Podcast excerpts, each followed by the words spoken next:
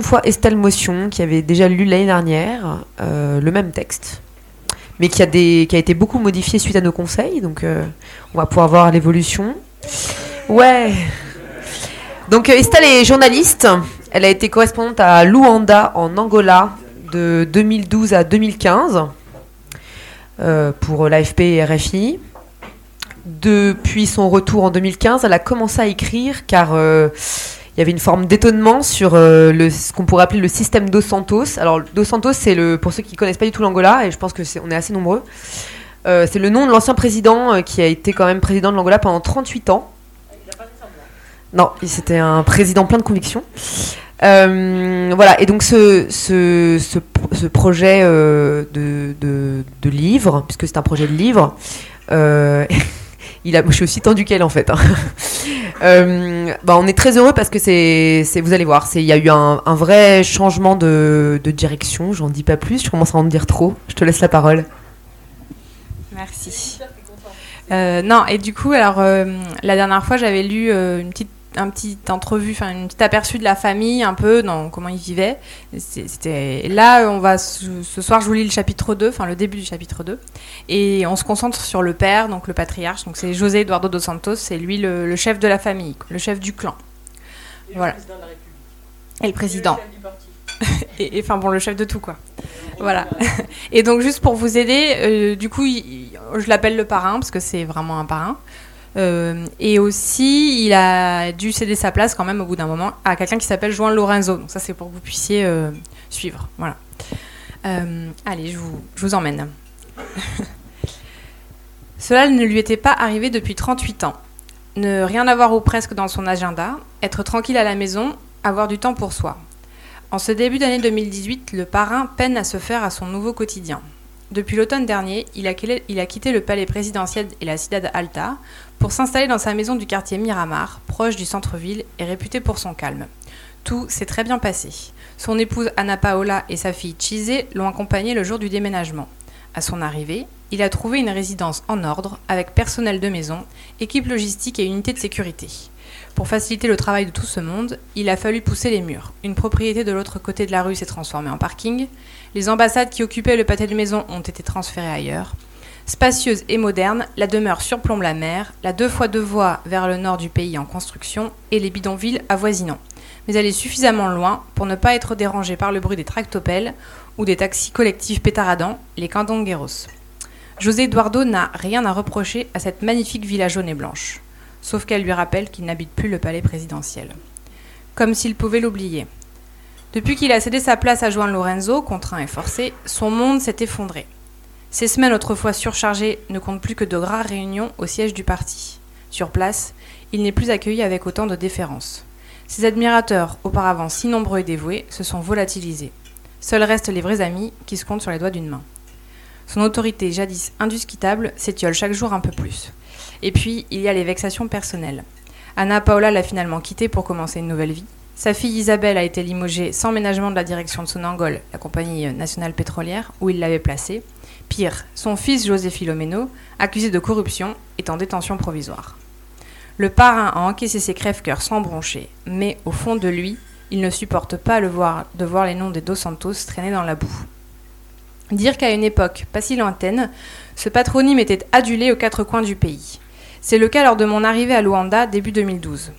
José Eduardo se trouve alors à l'apogée de sa gloire. Au mois d'avril, les commémorations du dixième anniversaire de la fin de la guerre civile célèbrent sa grandeur plus que la résilience de l'Angola.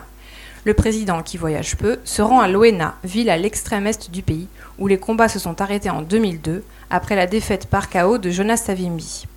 La capitale provinciale de cette zone rurale est en fête. C'est une immense fierté d'avoir été choisie pour recevoir le chef de l'État. Il faut être à la hauteur. Cela fait plusieurs jours que toute la ville, des balayeurs de rue aux autorités locales en passant par les forces de police, se prépare à cette grande journée. Évidemment, Copelipa, le fidèle général de José Eduardo, supervise l'ensemble depuis Luanda. Entraînée par les militants du parti présidentiel depuis tôt le matin, la foule chante le long de la route qui mène de l'aéroport au centre-ville. Les rues sont couvertes de portraits du président et de drapeaux du MPLA. José Eduardo dos Santos, les habitants sont avec toi, affirme en noir sur fond blanc une gigantesque banderole. Les élèves ont été, ont été dispensés d'école pour assister à la cérémonie, retransmise en intégralité et en direct à la télévision. La caméra ne quitte jamais longtemps le président des yeux. Vêtu d'une chemise immaculée sur un pantalon sombre, on le voit inaugurer une monumentale sculpture de la paix, visiter de nouvelles infrastructures adjacentes, écouter les explications du ministre de l'urbanisme qui sert de guide, saluer de loin les habitants. La voix off explique que rien de tout cela n'aurait été possible sans la paix, sous-entendu sans son promoteur, le président Dos Santos. Dans son discours, ce dernier enfonce le clou listant les aéroports, routes, voies de chemin de fer déjà rebâtis. Il promet de profiter de la forte croissance du pays, portée par des courses du pétrole au sommet, pour continuer la reconstruction et améliorer le quotidien de la population. Tonnerre d'applaudissements. Au même moment, à plus de 1000 km de là, une frénésie s'est aussi emparée de la capitale angolaise. Concerts, spectacles de danse et défilés de motos, le programme des festivités est chargé. Bien que physiquement absent, le parrain est partout. Sa photo, la même depuis 15 ans pour donner l'impression d'un chef qui ne vieillit pas, est sur les centaines de t-shirts blancs distribués aux participants d'une grande marche animant le centre de Luanda. Elle occupe également de très nombreux panneaux publicitaires disséminés dans la ville, notamment aux abords des casernes militaires et des postes de police. Elle trône enfin majestueuse le long de l'avenue qui part de la place de l'Indépendance, exposée sur un mur de conteneurs empilés et accompagnée de la légende, l'architecte de la paix. Ce culte de la personnalité n'est pas réservé aux occasions spéciales, il est permanent. À chaque déplacement présidentiel, on ressort la même panoplie portraits, drapeaux, t-shirts, banderoles, chants, instruments de musique et discours laudateurs, en introduction à celui du chef. Au quotidien, toute intervention d'un ministre, d'un gouverneur provincial, d'un responsable local du MPLA doit immanquablement rappeler, quel que soit le sujet abordé, la clairvoyance et l'intelligence de son Excellence, Monsieur le Président et ingénieur José Eduardo dos Santos, selon la formule consacrée. Même les inaugurations les plus modestes d'une fontaine ou d'un centre de santé municipal ne pourraient se réaliser sans la vision et l'ambition du président angolais. Et, quoi qu'en pensent les étrangers, diplomates, représentants des institutions internationales, investisseurs, ils se gardent bien de tout commentaire. Il ne faudrait pas froisser en haut lieu. Cette manie de la flatterie, la bajoulação, comme on dit en portugais, est à mettre au crédit du parti présidentiel, le MPLA, dont le parrain a pris le contrôle en même temps que le pays en 1979. Mouvement luttant contre le colonisateur portugais, puis pour le pouvoir après l'indépendance en 1975, il s'est peu à peu transformé en parti politique et en un formidable outil de propagande. C'est d'ailleurs toujours ainsi, Departamento de Información y Propaganda, que s'appelle son service en charge de la communication, héritage de l'idéologie marxiste de ses débuts. S'il l'a bien vite abandonné, le parti a conservé un mode de fonctionnement soviétique, proche de celui de l'actuel parti communiste chinois. Forte hiérarchie, absence de débat, culte du chef. Vu de l'extérieur, le MPLA est à l'image de son siège luandais, monolithique et intimidant.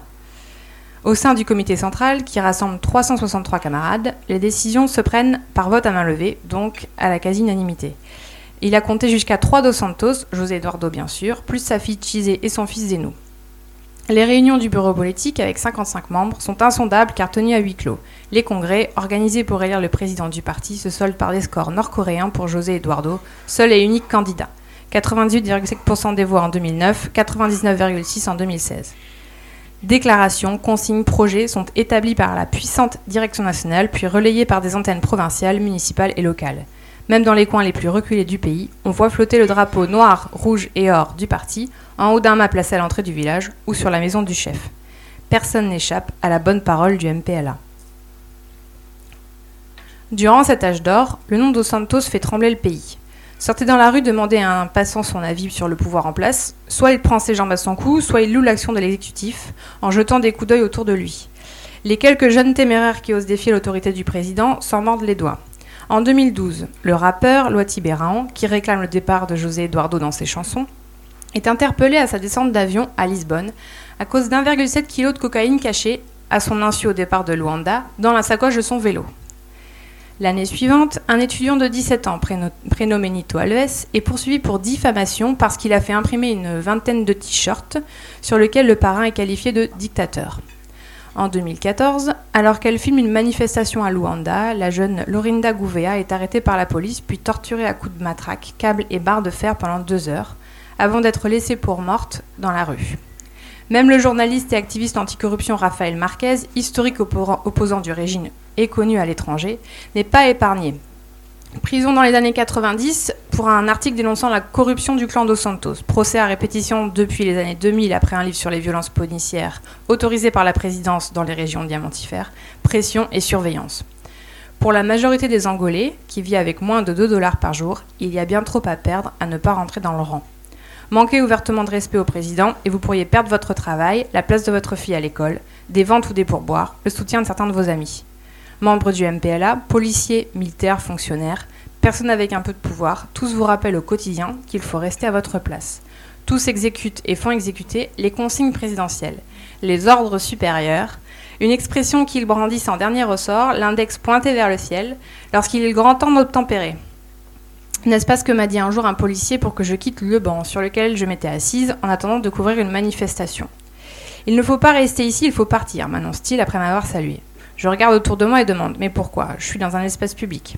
Nous sommes samedi après-midi, aux abords de la place de l'Indépendance, grand rond-point visible de loin grâce à l'immense statue du premier président à gauche qui trône en son centre.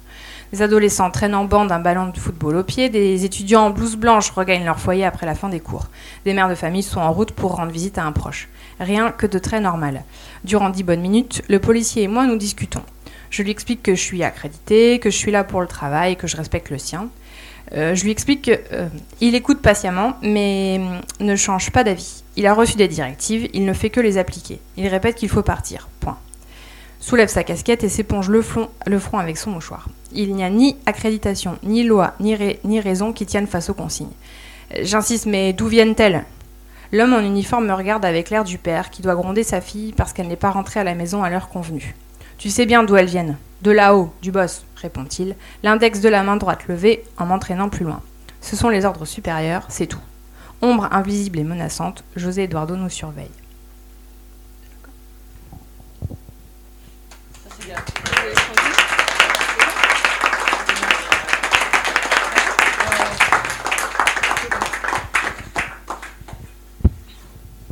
Première réaction, moi j'ai plein de questions aussi parce que